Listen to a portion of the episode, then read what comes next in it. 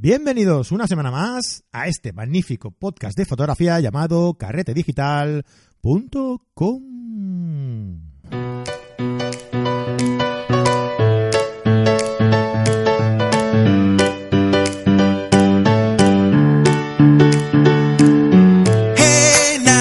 Hola, ¿qué tal amigos? ¿Cómo estáis? Bueno, pues una semana más estamos aquí con todos vosotros.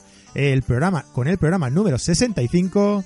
Mi nombre es Fran Palmero y hoy os traemos un programa especial, un programa sensible, un programa con una eh, invitada que a mí me tiene el corazón robado, ¿no? Eh, ella es Ana Cruz y lo vamos a tener hoy aquí hablando de cinco claves esenciales a la hora de, bueno, a tener en cuenta a la hora de realizar una eh, sesión de fotografía infantil. Ella es especialista en este tipo de, de, fotografía, en fotografía infantil, aunque eh, también es buena en todo, en todo tipo de, temáticas fotográficas, pero especialmente en, en, esta, ¿no? Por eso la, os la traemos hoy aquí para que nos explique estas cinco claves que os van a ser de mucha utilidad a la hora de realizar eh, fotografía, de la, realizar sesiones eh, de fotografías con, pues, con niños, ¿no? Pues además de, ello, también os recuerdo que tenemos un programa, una entrevista que le realizamos en mi anterior programa, que se llamaba Podcast, y el cual también os dejaré anotado en las, en las notas del programa para, para si queréis echarle un ojo, que es súper interesante y seguro que os va, os va a encantar. Os lo dejo ahí en las notas del programa y, y cuando, pues, si queréis echarle un vistazo, ya veréis que es súper interesante. Uh, me gustaría también recordaros, como siempre, que en carretedigital.com tenéis eh, un montón de cursos de iniciación, de iniciación al retoque, de cómo comprar eh, fotografía, eh, material fotográfico en internet para ahorraros unos eurillos ahí que siempre van bien. Uh, bueno, mil cosas, mil cosas que, mil cursos que tenemos en nuestro en nuestra web en carretedigital.com y que os podéis suscribir. Eh, ahí bueno cuando estéis en la en la página web tenéis todos los precios eh, pero bueno van desde 10 euros al mes y en los que si eh, os suscribís en unos en, pagando en seis meses podéis ahorraros un, un mes y si lo hacéis pagando en cuotas anuales os podéis ahorrar hasta dos meses o sea que por todo lo que os ofrecemos en, la base de cursos online, eh, es muy, muy, muy, está muy, muy, muy bien de precio. Eh, y además que iremos añadiendo cursos eh, cuando te vaya pasando el tiempo, ¿no? Iremos añadiendo más cursos que os van a, os van a encantar, ya lo veréis. Y, nada, pues eso, visitáis nuestra web y ahí tenéis todos los cursos que tenéis a vuestra disposición. Pues nada más, os voy a dejar ya con la entrevista, eh, ya, como ya os digo, con Ana Cruz. Eh, Ana Cruz, mira, tenemos pocas fotógrafas en... Eh, hemos traído pocas fotógrafas en el, en el podcast, veo.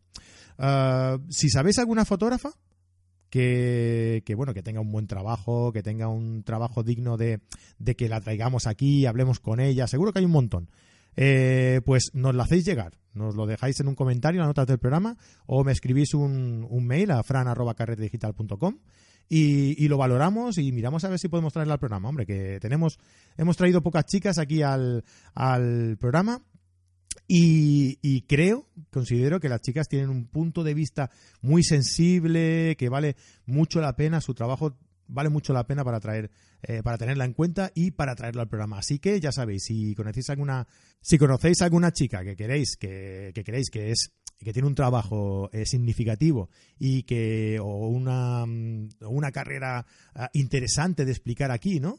Pues ya sabéis, nos lo hacéis llegar y nos pondremos en contacto con ella e intentaremos traerla aquí al programa para que todos, todos, todos la conozcáis. Pues nada, chicos y chicas, eh, nos vemos la semana que viene en un nuevo programa de carretedigital.com. Adeu, adeu. Bueno, pues como os hemos comentado antes, eh, tengo aquí hoy conmigo, tengo el placer de presentaros a, a, Ana Cruz. Hola Ana, ¿qué tal? ¿Cómo estás? Hola, buenos días. Pues nada, Ana es eh, fotógrafa eh, especializada en fotografía infantil, entre muchas otras cosas. pero bueno, hoy la, la traemos aquí especialmente por, por esta, esta faceta, ¿no? Y, bueno, quería un poquito explicar lo que, lo que vamos a ver hoy, ¿no? Yo creo que es, es importante tener eh, unas, eh, unas claves, ¿no? Unas, unas especie de, de, de, normas, de, referencias, ¿no? A la hora de conseguir un tipo de fotografía tan especial en exteriores como las que, como las que haces tú, ¿no? Eh, bueno, un poquito, ¿qué, ¿qué, qué, vamos a ver hoy, Ana? Un poquito. Pues mira, eh, me ha parecido interesante que comentemos algunos puntos a la hora de realizar fotografía infantil y puntos que, que no estén ni siquiera condicionados por dónde o el cuándo, ¿sabes? Que, que pueda aportar a cualquier persona que le apasione la fotografía y realizar fotografía infantil y, y asume un poco la cabeza a este mundo decida o no mm, ahora mismo ser profesional o lo haga simplemente por pasión. Entonces, como un aperitivo, decir, pues mira, vamos a comentar cinco puntitos que me parece interesante para empezar a sumergirnos, igual que cuando haces snorkel y no te planteas bucear, pues vamos a hacer snorkel y vamos a ver un poco el paisaje debajo del agua. Muy bien, me parece una comparación muy muy chula, ¿eh? sí, ¿eh? Es, visualmente es para mí perfecta. Bueno, eh, antes de nada deciros que, que Ana, a ver, que yo he entrado aquí eh, muy a saco, no te he presentado y nada, simplemente he dicho que eres Ana Cruz y ya está, como si todo el mundo te conociera como te conozco yo, ¿no? Y, y bueno, que Ana es una eh, fotógrafa eh, de Madrid, uh, que bueno, que imparte cursos eh, por todo, por todo el país, ¿no? Y que no le he presentado ni he explicado nada de ella porque tuvimos una, una entrevista hace, ¿qué era Ana? ¿Un año o así? Probablemente, sí, más o menos, porque era otoño. Pasa, pasa el tiempo que, que no veas. ¿eh? Espero que fuera otoño, si no, no sé. bueno, no diremos nada más. pues tuvimos una entrevista con ella y, y entonces ahí, eh, pues hablamos mmm, eh, de, de, manera holgada de, de, su de su trabajo y de, y, y de todo, ¿no? Y entonces os dejaremos en, el, en las notas del programa esa, esa entrevista, pues para quien no la conozca o para que quiera, quien quiera conocerla más, más a fondo, pues pueda, pueda hacerlo, ¿no? Y nada, pues hablando de lo que, de lo que has venido a, comentar, eh, uno de los aspectos eh, más importantes para hacer eh, este tipo de, fotografía infantil, que yo diría que es el más importante, el más importante, ¿no? Es comunicarse con ellos, ¿no? Con ellos previamente, ¿no? Antes de empezar lo que es la, lo que es la, la, la sesión para que ellos tengan eh, ese, inicio de, de contacto con, contigo y se abran un poco más para captarlos en la fotografía de una forma más, más natural, ¿no? Pues sí, eh, comunicarse con, con los niños, independientemente de las que tengan, parece un pilar muy obvio y fundamental eh, a la hora de realizar este tipo de fotografía, igual que nos podemos comunicar con adultos si hacemos un retrato o hacemos un book o otro tipo de, fotografía. Lo que pasa es que la, los nenes, sobre todo los menores que, de 10 años, incluso los de 8, los de 6, la comunicación que establecemos con ellos, yo no sé si el resto de personas es consciente, es una comunicación no verbal. Obviamente el recién nacido como una especialidad dentro de infantil, el recurso de la comunicación es muy muy limitado y estaría fuera de esto que vamos a hablar. Pero hablando de cualquier tipo de bebé y niño de cualquier edad, eh, el lenguaje no verbal es la, la, para mí la piedra angular. Si tú eres una persona que te manejas bien con el lenguaje no verbal, tienes un gran recorrido dentro de la comunicación con los niños para hacer fotografía. No suele ser muy habitual porque en esta sociedad que nos movemos sobre todo por estímulos, o sea, una persona dentro de la sociedad actual es un continuo, una continua reacción ante estímulos. Estamos hiperestimulados continuamente con todo y sobre todo a nivel visual. Entonces estamos muy acostumbrados a estar reaccionando y a, y a dar una contestación y en cambio para un lenguaje no verbal pues sería justo lo contrario estar en una actitud más observadora y hacer un lenguaje no verbal a través de la observación. Uh -huh. Fíjate lo que te estoy contando, o sea, tienes que salir un poco de tu propia rutina, de tu forma de comunicarte y no estar reaccionando, sino empezar a través de la observación y empezar a escuchar ese lenguaje no verbal que tan importante es para los niños y con el cual ellos responden muy bien. pero ya es como un antes y un después respecto a lo que supone una fotografía dentro de, otro entorno, de, dentro de otra especialidad. Y esto me parece muy importante antes de coger la cámara y, y, con la propia cámara de fotos. El lenguaje no verbal es tan importante, por lo menos para mí, y lo vivo tanto, que queda al margen de la relación con los padres. O sea, muchas, muchas veces los padres no se enteran ni siquiera de lo que está ocurriendo. Mejor así muchas veces, ¿eh? Está ahí. Entonces, como los papás es otro tipo de gestión que tenemos que hacer en paralelo, es casi mejor que no se enteren de lo que está ocurriendo y que tú te lleves el niño como ellos creen a tu lado, ¿no? Y que consigas esas fotos que dicen, joder, a mí conmigo no se deja. Estoy totalmente eh, de acuerdo contigo en ese punto.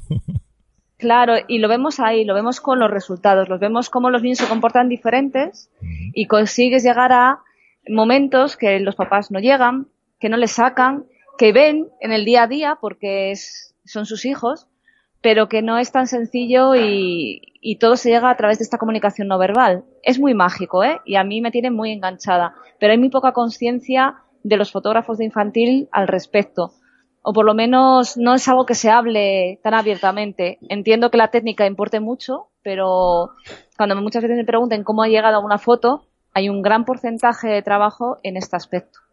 Claro, porque eh, tú sales totalmente de lo que son el, posado eh, el posado típico, ¿no? Tú lo que haces es dejar al niño que se exprese de forma libre y, vas captando esos momentos que van surgiendo de forma espontánea, ¿no? Sí, yo es que estoy ya condenada para siempre a hacer un retrato infantil y un tipo de fotografía familiar eh, totalmente documental eh, y no, no, no me veo, hombre, nunca puedes decir que de esta agua no, no beberé, pero para hacer una fotografía familiar más posada, con un tipo de decorado y atrezo que gusta a muchísima gente y hay grandes profesionales y siempre habrá buena gente que, esté ahí, pero a mí lo que me ha impulsado a meterme en la fotografía infantil es justo lo contrario por, por lo que yo he vivido como niña y ya más mayor como amante de, este tipo de fotografía, ¿no? La empatía que yo tengo con los niños eh, a través de la foto que se muestren tal cual son, lo que viven, lo que sienten o cómo son, es tan fuerte que, que no entiendo la fotografía infantil de otra manera.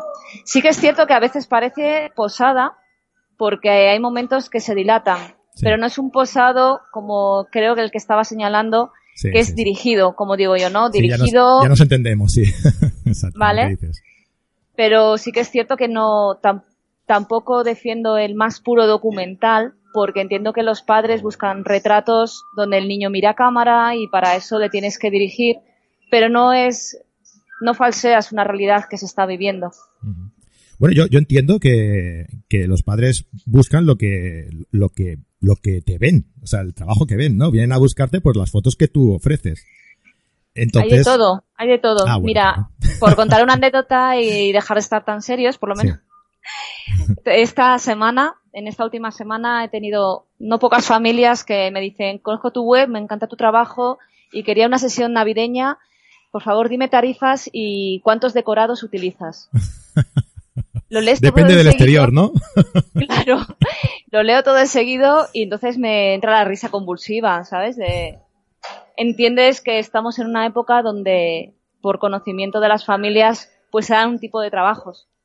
Pero hay, gracias a Dios, hay familias para todos y para todo tipo de fotografía infantil, con lo cual bienvenido sea también. Pero es verdad que yo estoy fuera de eso y, y el estilo pues marca mucho eh, la tendencia que yo llevo desde siempre.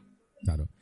Y bueno, pues eh, explícame, explícame esto que me comentabas de, de los tres intentos, de los juegos. Pues mira, dentro de la relación con el niño o con el bebé, cuando estás interaccionando con él a la hora de hacer fotografía, como comentaba antes, hay un lenguaje no verbal y obviamente hay un lenguaje también verbal o, de gestos, depende de, si es un bebé o estás hablando de un niño más mayor de 5 años, donde haces gestos, donde utilizas palabras y te das cuenta de que como continúes en esa línea le acabas aburriendo y tienes que entrar en sus propios juegos. Eh, los niños les encanta eh, todo lo que implique el movimiento emocional, ¿no? Lo que le produzca reírse a carcajadas, una sorpresa, eh, todo aquello que mueva sus propias emociones, ¿no? Entonces, cuando hay un juego que a él le engancha, porque no a todos los niños le, o bebés les gusta lo mismo, por ejemplo, voy a algo muy, muy sencillo para que me entendáis. Hay un bebé que le soplas y se le da la risa, ¿vale? Te puedo asegurar que lo pruebas con otro bebé y se va a echar a llorar. No funciona siempre, pero cuando ves que funciona ese juego, que puede ser simplemente soplar en la cara, tienes tres intentos aproximadamente, porque yo intento hacer una media, pero tienes tres intentos para conseguir la foto de reacción de ese bebé frente a ese juego. En el cuarto o en el quinto ya no responde igual. Entonces, teniendo conciencia de ello, tú preparas antes la cámara, la luz. Primero, obviamente, has tanteado que el soplarle le produzca algo positivo que tú quieras fotografiar. Y después tienes conciencia de eso. Los tres intentos para conseguir la foto. Vale, vale. O sea que eh, en función de lo que tú veas que responde el, niño, ¿no? Eh, Exacto. Pues orientas la sesión de una forma u, otra, ¿no? exacto. Nunca, o sea, no hay un plan, no hay un guion. No está. El único guion que podemos llevar es, como tú has dicho antes, el lugar, eh, la luz que te vayas a encontrar y el resto lo estás viviendo por primera vez continuamente. Claro, porque ya comentamos en la, en la otra entrevista que, hicimos, el año pasado o, cuando lo hicimos, que, tú trabajas con, luz natural, ¿verdad? O sea, eh, en exteriores o en interiores, pero siempre con, con luz natural, ¿no? Sí, son poquitos los proyectos que puedo llevar con una luz artificial y digo, los comento porque obviamente si se me ve después trabajar con, flash y luz artificial, que no descoloque a nadie, que no digan, pero bueno, esta es, esto no es Ana Cruz, esto es alguien que se ha disfrazado de ella y nos están dando tongo. Que también sé hacerlo, ¿no? También sé hacerlo, pero... Eso, sí, yo tuve mis años de trabajar en estudio con luz artificial, aprendes mucho y aprendes a decir, esto no me llena tanto. Trabajo habitualmente en el 90% de los casos, como bien has dicho, en domicilio o en exteriores con un natural, o incluso en estudios que ya se hacen de luz natural, pero sí que es verdad que, mira, el año pasado hice un calendario benéfico en un estudio con luz artificial, entre gente conocida, pública, y niños de un colegio de la Fundación AENILCE, que no podías pretender eh, estar en exteriores porque los estímulos a algunos de ellos les condicionaban totalmente, ni tampoco por el, eh, los personajes públicos estar diciendo lugares donde podían incluso ser visibles y la gente les pararía, se quedarían mirando. Entonces, la ubicación donde a todo el mundo le iba bien era un estudio, un día, bueno, un día o varios días porque la campaña fue un poco más larga, pero te ves con un estudio con luz artificial. Bueno, pues te adaptas porque es algo que conoces.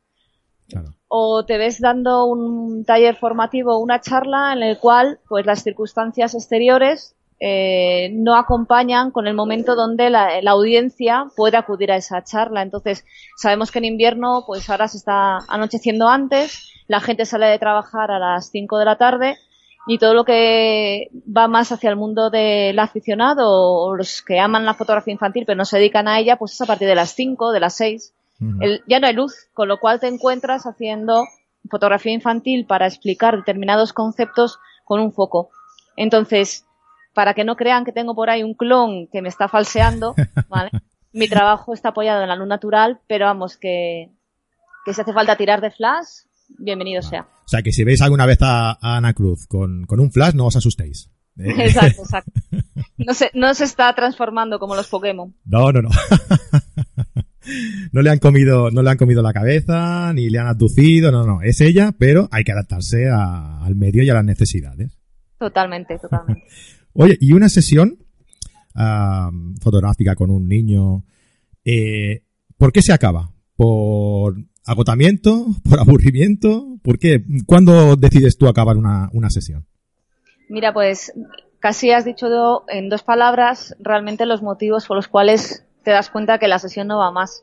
Claro, es que yo soy muy listo, yo sé mucho de Claro.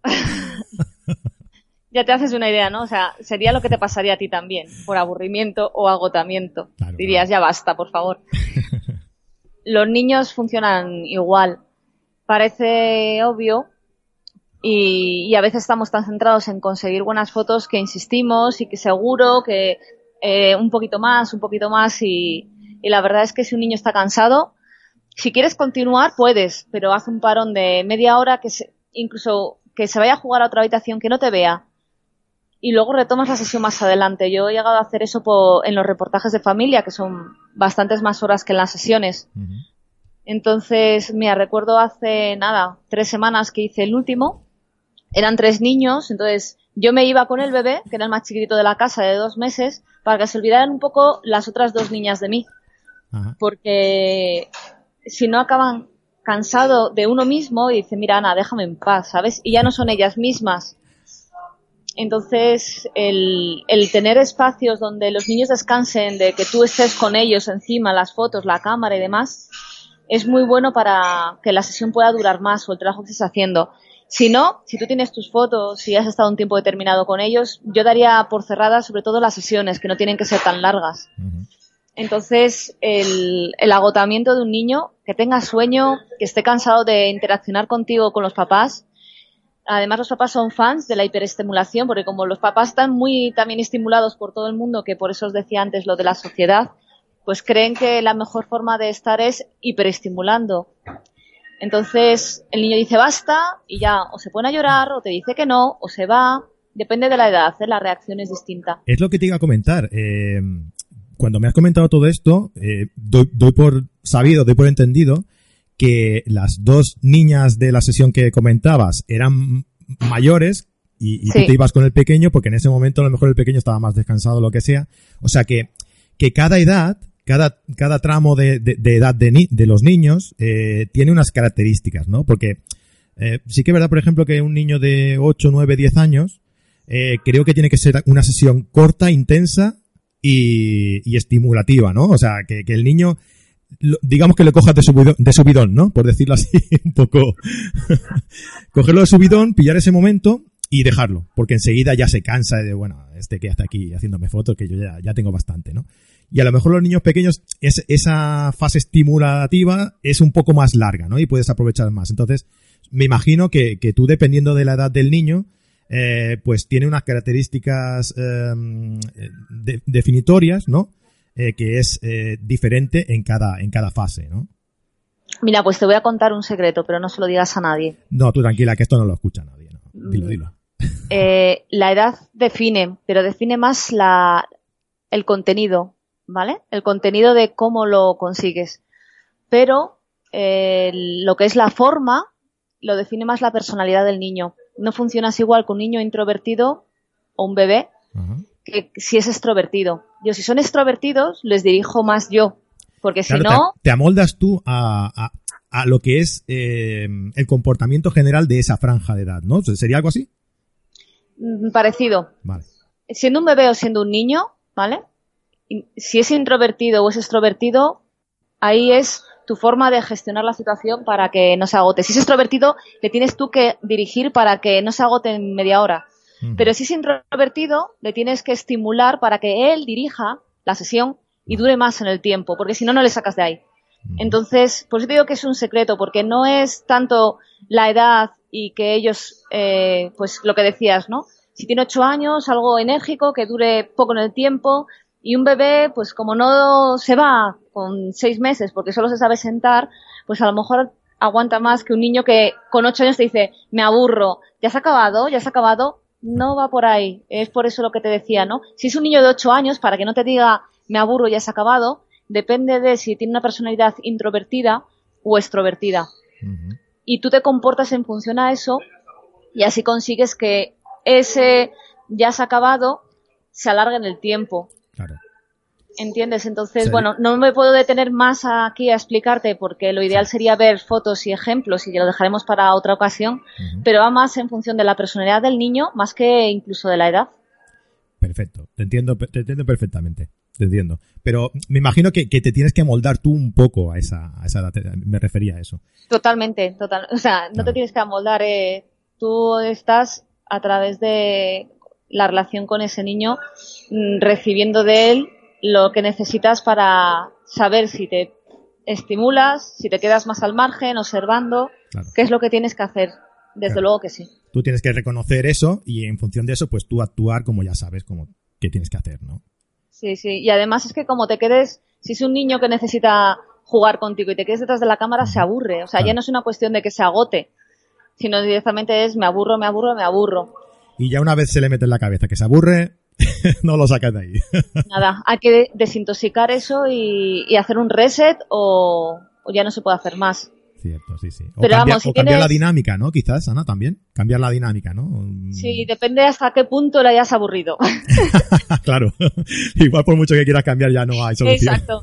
No hay solución. Sí, de verdad. O sea, es verdad que nunca sabemos hasta no estar ahí en ese momento. Pero si tú vas con la idea de decir, a ver, no les puedo ni agotar por, por demasiado estímulo, ni tampoco por aburrimiento. Bueno, pues ya, ya vas con mucho, porque vas a andar con cuidado.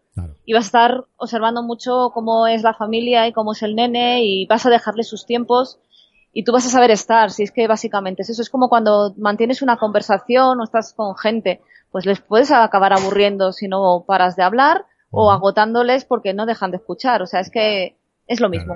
Sí, sí. Y en todo esto, ¿qué papel, qué papel juegan los, los padres? Eh, ya, hemos, ya hemos adelantado un poquito antes, pero ¿los utilizas como cómplices? ¿Qué papel juegan? Bueno, los papás, para muchos fotógrafos que están con los niños delante de la cámara, me, suelen transmitir que suelen ser como unos enemigos, ¿sabes? Como, jo, qué pesados, ya se podían salir, es que no entienden, se meten. Eh, los papás normalmente, si además están pagando una sesión, lo que no quieren es molestar a nadie. Es como incoherente, decir, contrato a un profesional, le pago un dinero y estoy tocándole los pies para que no pueda trabajar. O sea, eso es, incoherente. Es como ir al mecánico, ¿no? del coche, ponerte detrás y empezar, oye, pues la junta de la trócola la veo que está suelta. Habrá, habrá locos, ¿eh? Que hagan eso, pero que no es lo habitual. Entonces, yo cuando he escuchado ese tipo de comentarios y los he vivido en mí misma, lo primero que he pensado es que algo no funciona y suele ser más bien que no sabemos ver a los papás en su intento, afortunado o totalmente desafortunado. Entonces, para mí los papás, eh, como tú bien decías, son más cómplices que, que algo que incomode la sesión. Ojo que ahora como la fotografía está pues tan al alcance de todo el mundo, se tienen creencias que pueden llegar a molestarte y lo que tienes que hacer es salir de, de esas movidas, ¿sabes? De, ah, bueno, no pasa nada porque utilizas el Photoshop, que ah. ni hagas caso, ni hagas caso. Tú tienes que estar a, saber que los padres quieren la mejor fotografía, que tú también quieres conseguir ese trabajo y que tienes que utilizarles como cómplices para conocer al niño, para saber lo que les gusta y tener la suficiente solvencia profesional para decirles, mira, necesito esto. Y puede ser desde un juguete hasta necesito parar, hasta necesito que os vayáis. Pero es una solvencia profesional. Es todo responsabilidad nuestra no es que estamos muy acostumbrados a que si algo no funciona, mirar a los demás, en vez de decir, ¿qué puedo hacer yo para que esta situación dé la vuelta y yo estar a la altura de las circunstancias? Mm. ¿Entiendes? Entonces, eh, por eso yo les veo más como cómplices, porque cuando yo giro la situación en base a lo que te estoy comentando ahora, la gente está a la altura. Y si hace falta enseñar una fotografía para decirles, no les digas nada, que va a mirar para ti, mira qué cara pone, le enseñas una foto donde se vea explícitamente eso y se les cae la cara. Entonces es muy divertido, ¿sabes? Oye, ¿y te has encontrado alguna vez? Eh, supongo que sí, ¿eh? Pero es para que me expliques a ver cómo, cómo sales de la, de la situación. Que con un padre que te diga a lo mejor, oye, pues mira, a mi hijo le ha salido, eh, tiene una heridita aquí en la frente, o tiene un granito aquí que le hace muy feo, o no sé qué. ¿Esto me lo puedes quitar con, con Photoshop? ¿Te has encontrado con esa situación y, y cómo has respondido? Pues mira, yo en la gestión previa con las familias les suelo informar que si su bebé va a tener una vacuna, el niño se pone enfermo o ha tenido una caída o le pongo ejemplos a los papás, por favor que me avisen lo antes posible para cambiar la sesión. En ese sentido intento ir un poquito por delante por si el niño se cae el día antes, prefiero que me avisen, ver qué le ha pasado y no empezar una sesión de fotos donde yo voy a estar más tiempo editando esa sesión sin saber cómo va a quedar eh, la zona de la herida, ¿vale? Y prefiero retrasar la sesión que hacerla y si la herida es en una zona redondeada de la cara, decir, madre mía, me va a llevar tanto tiempo y no sé cómo va a quedar, que el trabajo al final mm, va a ser, va a estar condicionado. Entonces, hay una gestión previa con, con las familias que ellos me van diciendo hasta el mismo momento de vernos si el nene le ha ocurrido algo que vaya a condicionar la sesión. Que no me dicen nada y luego me hacen algún comentario, pues las mamás, más que los papás, ven cosas que yo no veo a veces, ¿sabes? Como tiene una cosita roja aquí al lado de la oreja, así, y yo tengo que acercarme para verla. En esas situaciones, lo que sí le digo es, en primeros planos, yo encantada te lo quito, pero en planos generales no. ¿Sabes? Porque si ella lo ve en la distancia, porque sabe que está ahí, ya es un tema de percepción suya. El resto del mundo no lo va a ver. Sí, sí. Entonces, eso se lo comento. Digo, mira, en primeros planos que se vea y es obvio, pues sí, pero en planos generales no y te comento de heridas súper pequeñas, que ya te digo que a simple vista no lo percibo, pero la mamá, como está pendiente de que la foto quiere que sea perfecta y que el, el niño la niña o el bebé quede genial, pues ven a sus hijos con lupa. Y hay padres que son así, es inevitable. Y porque lo conocen bien y saben, a lo mejor tiene una mancha de nacimiento o lo que sea y saben que está ahí. Lo que, lo que yo creo que si el niño tiene una mancha de nacimiento, es parte del niño quitarlo es quitarle una parte del niño. Yo no sé, yo lo entiendo así, ¿eh? Si a mi hijo le pasara, mi hija tiene, tiene unas manchas en el, en el brazo de nacimiento. Si, si yo le hago unas fotos, lo último que se me va a ocurrir es borrar esas manchas, porque es parte de ella. No veo la necesidad de, de, borrar. Claro, pero eso es, eh, te digo yo que sí, que puedo opinar igual que tú, pero también te digo que hay papás que aún así dicen, para unas fotos que le hago un día, eso no aporta. Entonces, eh, la imagen que tienen los padres de los niños, de sus propios hijos, es totalmente personal. Entonces, yo no entro ya ahí a, a, juzgar o a valorar si, como es de nacimiento, pues debería estar, debería no estar, porque a mí un papá me ha dicho, es que esta mancha se la vamos a quitar con láser. Aunque sea de nacimiento, se la voy a quitar con láser. Y el niño no decide si la quiere tener o no la quiere tener.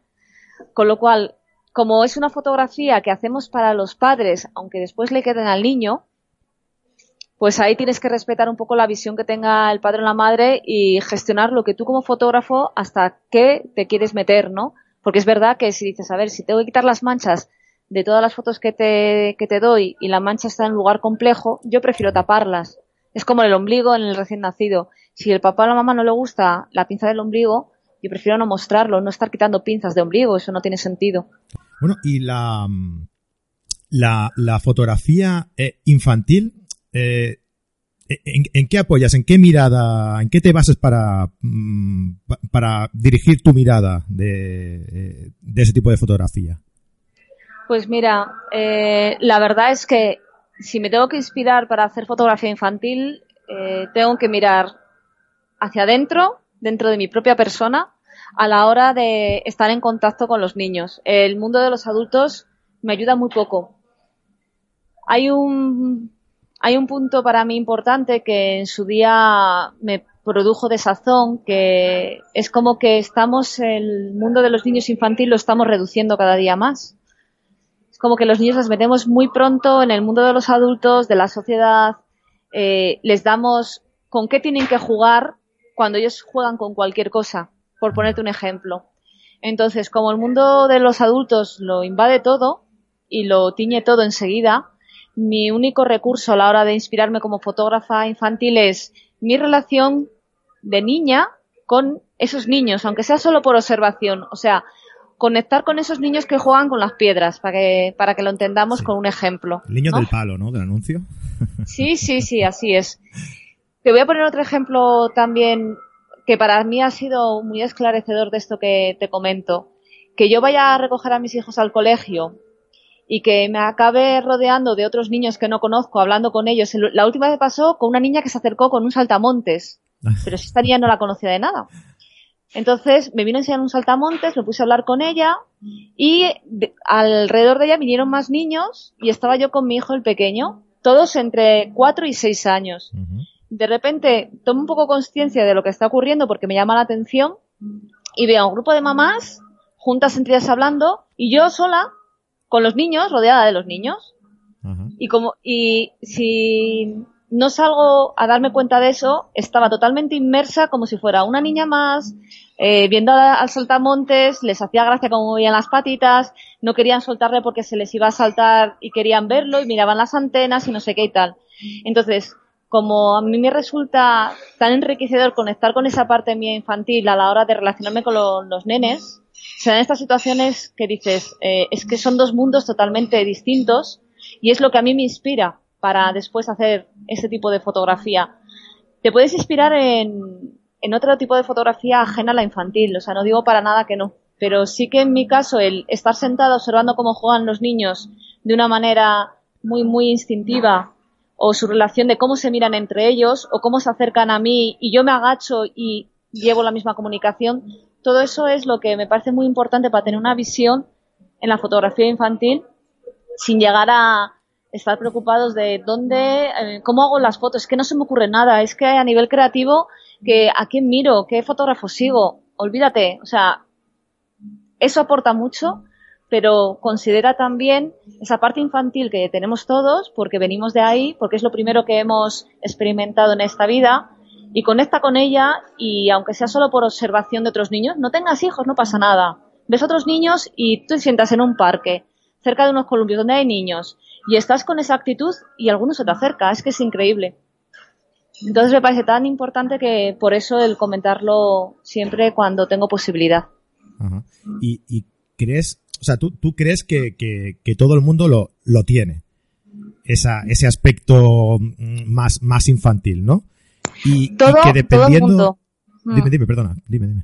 No, te digo que todo el mundo eh, tenemos esa faceta porque hemos pasado, vivido por ella incluso te diría, y que no se la encuentra puede tener un nudo, puede tener, eh, ¿cómo se dice esto? La tiene escondida, la tiene bloqueada, pero todo el mundo la tiene. De hecho, eh, aunque sea solo el que te pueda gustar el chocolate, o a cuánta gente no le gusta que se le suba la adrenalina tirándose haciendo puenting o paracaidismo, eso viene de, los, de, las emociones infantiles.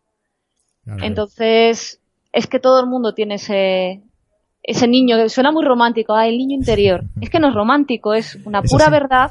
Claro, exactamente, es una pura verdad. Entonces, esa parte, otra cosa es que tú tengas un bloqueo, tengas un nudo, que no le veas algo positivo, que lo tengas identificado con creencias de que es un... Todo depende de cómo lo que ahora mismo, por ejemplo, puedo estar diciendo yo, porque una persona me está escuchando ahora y dice, sí, bueno, la magia, como los Reyes Magos. Pues no podemos hacer mucho por esa persona. porque tiene un bloqueo intenso. Pero a lo mejor se ve dentro de dos meses eh, tomando nocilla y recordando cuando era niño, jo, qué bueno estaba esto, cuánto tiempo hacía, ¿sabes? Entonces, continuamente los adultos funcionamos por esas experiencias que hemos vivido como niños. Y la base de nuestra vida es esa, todos nuestros traumas, todos eh, nuestros gustos, todas nuestras tendencias, todo viene de la etapa de la infancia. Entonces, ¿cómo no vamos a ser niños? Otra cosa es la gestión que hemos hecho y qué adultos somos ahora, pero puedes ir hacia atrás. Y no lo digo yo, vamos, que es una cosa que creo que mucha gente siente, que incluso profesionales como los psicólogos lo tienen súper a mano continuamente en su trabajo. Entonces, está ahí, todos los adultos tenemos esa faceta y simplemente es ir hacia ella. Claro.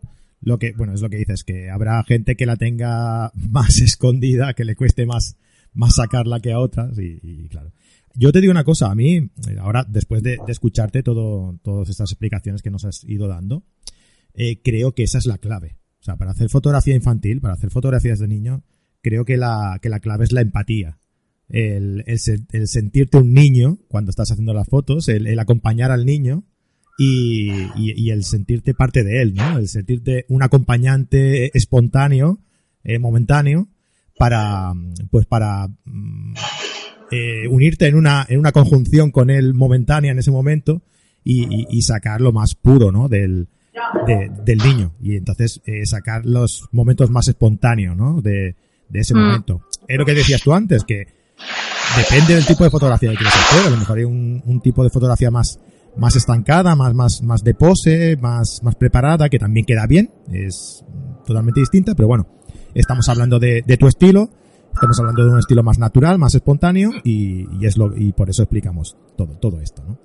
Ahora que dices el tema de la empatía, yo te lo voy a completar con asertividad. Cuando yo trabajo, yo llevo dos herramientas, eh, que es la empatía y la asertividad. La asertividad con los padres, porque no deja de ser un trabajo, un negocio, tu, tu forma de, de, tener tu propio alimento, vamos a decir así, de poder estar, ¿no? De ganarte un dinero, y entonces tienes que tener una asertividad y una empatía. Si vas solo con empatía por la vida, te caes, te, te hundes, te arrastra todo.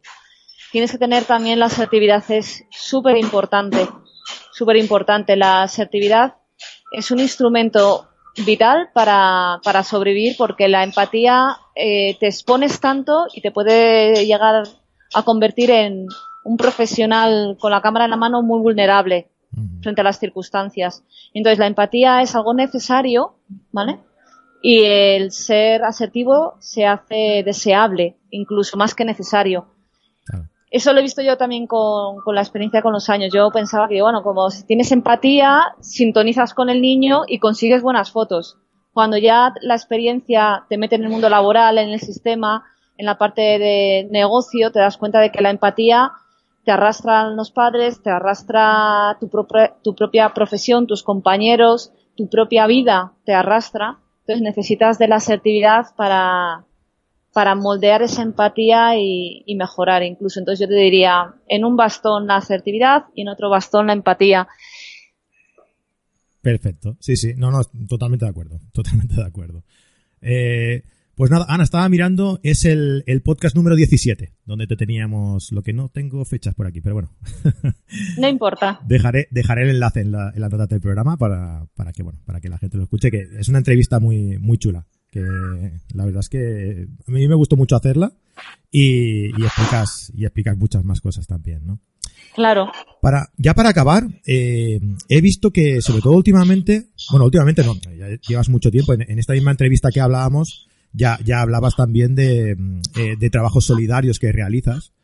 Uh, y he visto últimamente que estabas realizando un trabajo solidario en el que pedías eh, familias uh, para, eh, para donar el, el, precio de las, bueno, el precio no, lo que tú cobrabas por esa sesión, ¿no? Que era un precio simbólico.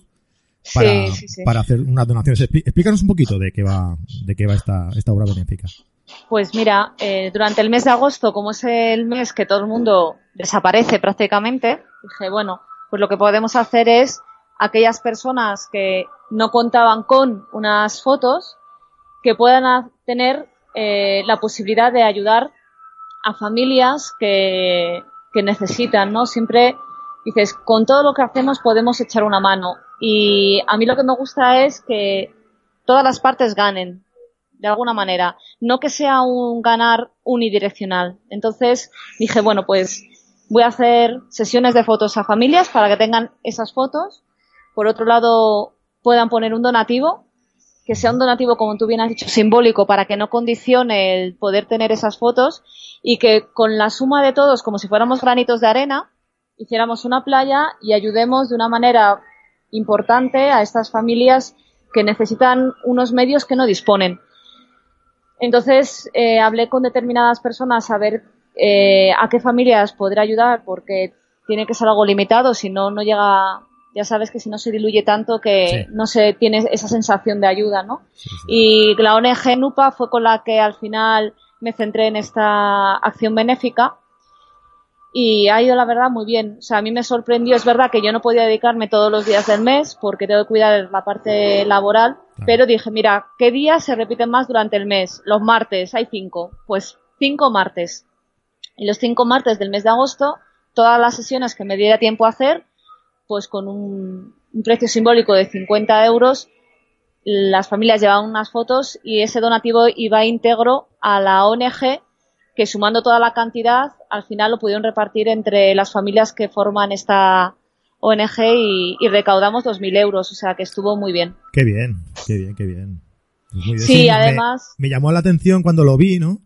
Y, y bueno, ahora que pensando en temas para, para preguntarte y eso, se me, eh, quería preguntártelo para que lo, para que lo dijeras porque me parece la verdad una iniciativa muy, muy chula. A mí me encantaría que muchos fotógrafos, ya hablando de mi temática de infantil, eh, hicieran muchísimas cosas al respecto, porque es un área totalmente, para mí, abandonada a nivel de, de hacer, de poner un granito de arena, ¿sabes? Porque cuántas familias hay que no tienen niños en situaciones especiales y difíciles. Ya no te digo que no vayan a un fotógrafo a hacerse fotos porque a mí las familias me dicen, Juana, es que, ¿qué fotógrafo va a hacer fotos a mi niño con esta parálisis que tiene?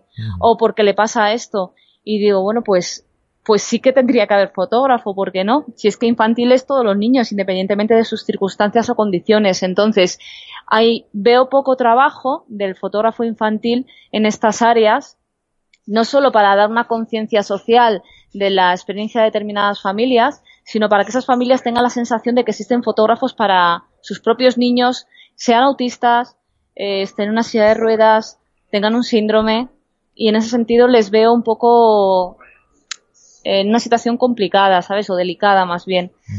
Aparte de que luego se pueden hacer, como te decía, con cualquier otro trabajo, acciones benéficas para ayudar y, tener una sensación agradable como tenían las familias. Jolín, qué bien que tengo, porque no eran muchas fotos las que yo no cogía y decía, ah, pues tres horas de sesión. No, el símbolo era que tengas 10, 15 fotos buenas fotos de tus niños sonriendo, pasándoselo bien y que esa sonrisa se traslade a una familia que va a percibir un dinero que es una gran ayuda que no recibe de otro lado. No es porque le apetezca, es que no la recibe por otro lado, no tiene una necesidad que no está cubierta.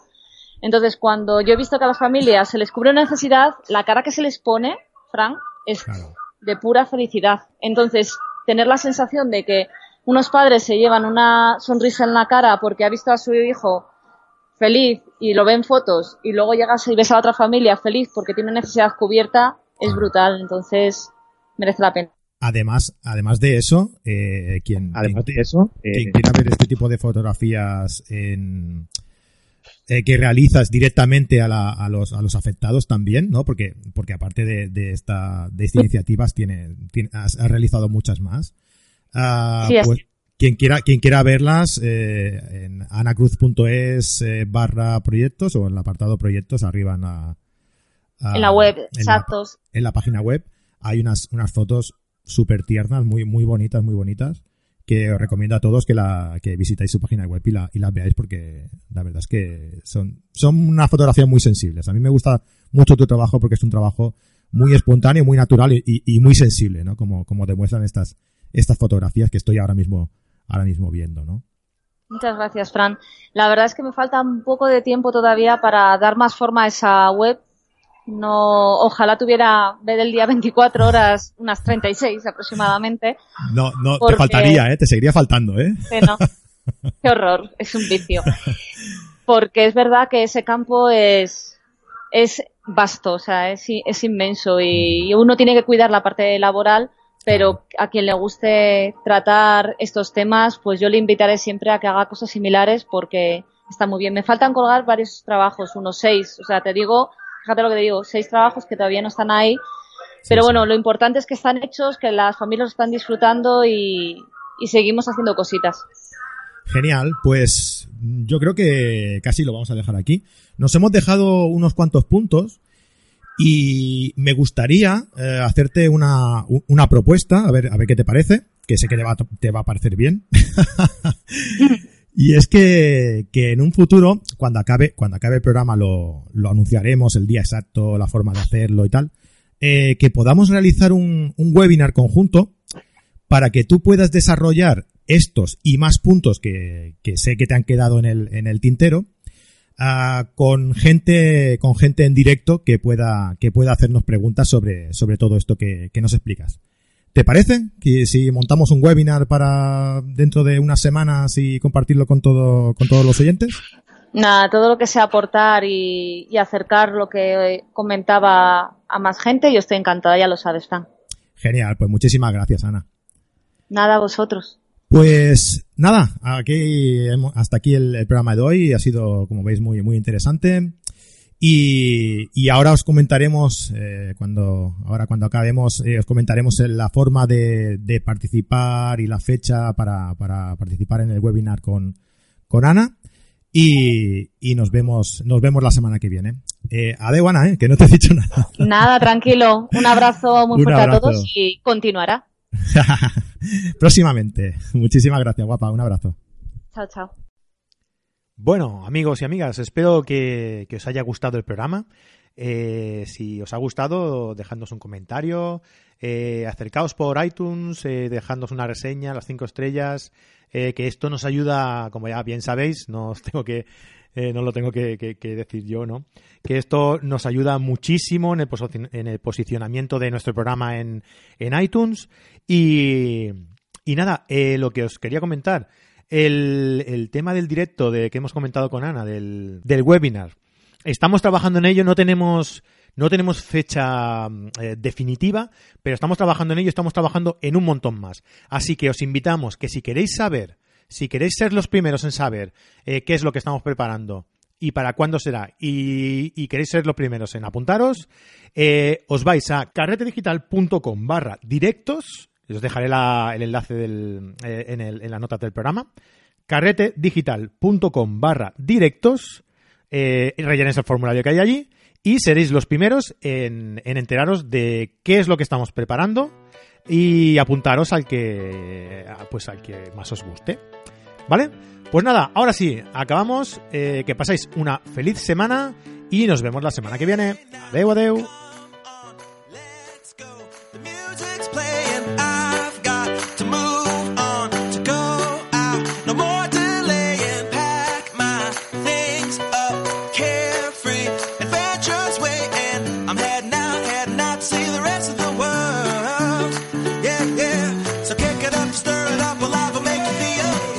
with no